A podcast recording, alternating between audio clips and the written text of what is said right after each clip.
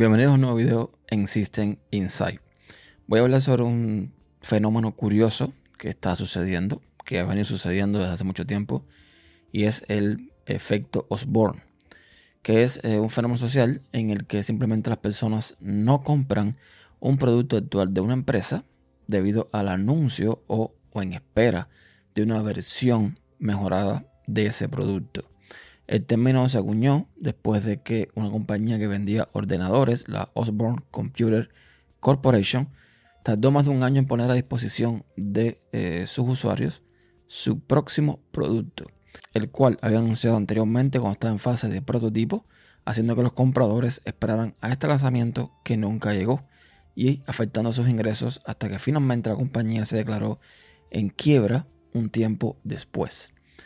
Y ¿En qué aplica actualmente este efecto Osborne? Pues lo estamos viendo ahora mismo con los productos de Apple. Como saben, Apple sacó los nuevos Mac con Apple Silicon y debido a todos los tests que se están haciendo, de todas las pruebas que se están realizando, de todos los benchmarks o como quieren llamarle, pues se está demostrando que eh, estos procesadores M1, que son procesadores de entrada realmente, pues están teniendo un rendimiento excelente en comparación a no solamente sus homólogos con Intel, sino a ciertos procesadores Intel o a ciertos ordenadores que tienen procesadores que se suponen son mucho más potentes. ¿Qué está pasando con esto?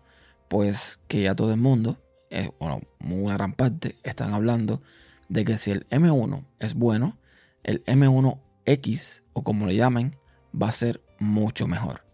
Esto hace que personas como yo, a lo mejor, digan, pues entonces voy a esperar a una segunda generación o a un producto que se supone que sea mejor.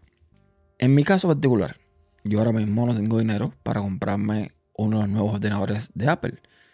No obstante, si tuviera dinero, posiblemente lo haría. Por el simple hecho de que lo que hemos visto hasta ahora, las pruebas que se están haciendo, están demostrando que para lo que yo hago normalmente, un Mac Mini con un procesador M1 me sería más que eh, suficiente. Entonces, mm, hay una serie de factores que quizás uno tenga en cuenta. Uno que es un usuario un poco más avanzado, que de alguna forma tiene un cierto hardware más avanzado o espera un hardware supuestamente más avanzado. Y me estoy eh, refiriendo, por ejemplo, a tener soporte a, no sé, tarjetas gráficas externas, algo que los M1 no tienen. Quizás eh, a tener más memoria RAM, aunque se está viendo que con 8 GB estos nuevos M1 van muy bien, así que con 16 deben ir muchísimo mejor. Y estamos hablando, para que tengan una idea, para los que han usado Mac en algún momento, normalmente cuando eres una aplicación en Mac, en el dock abajo, vemos que las aplicaciones como que el icono salta, ¿no? En espera que la aplicación abra. Esto no sucede con los M1. Tiene que ser una aplicación de terceros que se ejecute con Rosetta o muy, muy pesada para ver esta aplicación saltando. Las pruebas que están saliendo están mostrando que prácticamente usar un map con M1 es como usar un iPad o un iPhone. Donde tú tocas el icono, la aplicación sale. Es instantáneo y es increíble. Sinceramente, eh, con 8 GB o con 16 GB está siendo más que suficiente para la mayoría con estos ordenadores. Pero bueno, siempre puede estar el que quiera ir un poquito más. El que necesite, por ejemplo, 32 GB, porque realmente trabaja con ficheros extremadamente grandes. Se entiende que pueden caer 32 GB. O, mm, qué sé yo, compatibilidad con las aplicaciones o que ahora estos ordenadores traen menos puertos USB-C o los Thunderbolt. No sé, hay una serie de limitantes que hace que algunos usuarios se piensen un poco eh, comprar estos ordenadores. Pero la realidad es que son más que suficientes para el 99.9% de la población. Incluso para mí. O sea, eh, yo tengo un ordenador con una tarjeta gráfica dedicada, con 16 GB de RAM, en fin, una serie de cosas que les puedo decir que con lo que tengo me alcanza y me sobra. Con lo cual, un ordenador de estos de Apple estaría más que bien para cumplir con mis necesidades. Pero está aplicando aquí el efecto Osborne. De alguna forma, muchos estamos pensando, ¿y si me espero un poquito para ver si eh, con el nuevo iMac o en un futuro, no sé, los nuevos Mac mini o los nuevos MacBook vienen con un procesador más potente? De hecho, se está hablando, vi un tweet de una de estas cuentas que, que hacen leak, que los próximos procesadores que van a salir de los Mac van a tener 8 núcleos de performance. Recordemos que ahora los M1 tienen 8 núcleos, 4 de performance, 4 de, eh, de autonomía. Y en este caso, los nuevos van a salir con 8 de performance y 4 de autonomía. Es decir, que van a ser muchísimo más potentes. Y si ya estamos viendo que estos M1 son extremadamente potentes, todo el mundo dice, bueno, 2 más 2 es 4 y estos deben ser mucho, mucho mejor. Eso sí, yo no estoy tan seguro que estos ordenadores que vaya a sacar Apple con estos procesadores tan, tan potentes, en teoría, pues sean baratos. Para nada. O sea, estamos hablando de que posiblemente estos ordenadores, posiblemente por ejemplo el MacBook Pro de 16 pulgadas, que puede que venga con este procesador, debe costar bastante, bastante dinero.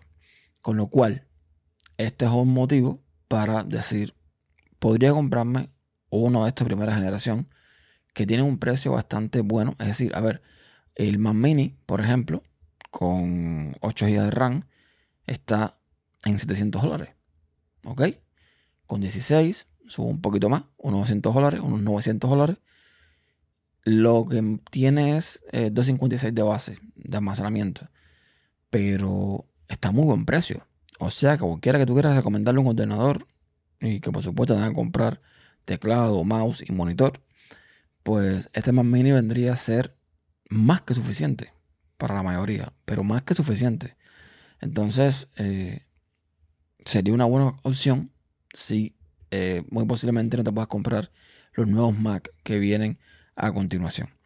Y en esta tesitura están un montón de gente, pues esperando gracias al efecto Osborne, a nuevos productos que prometen ser mejor, porque las pruebas están demostrando que pueden ser mucho mejor, que no van a ser equipos de entrada, sino equipos más bien ya prosumers o algo así. Y lo que está provocando es que mucha gente se queden a la espera.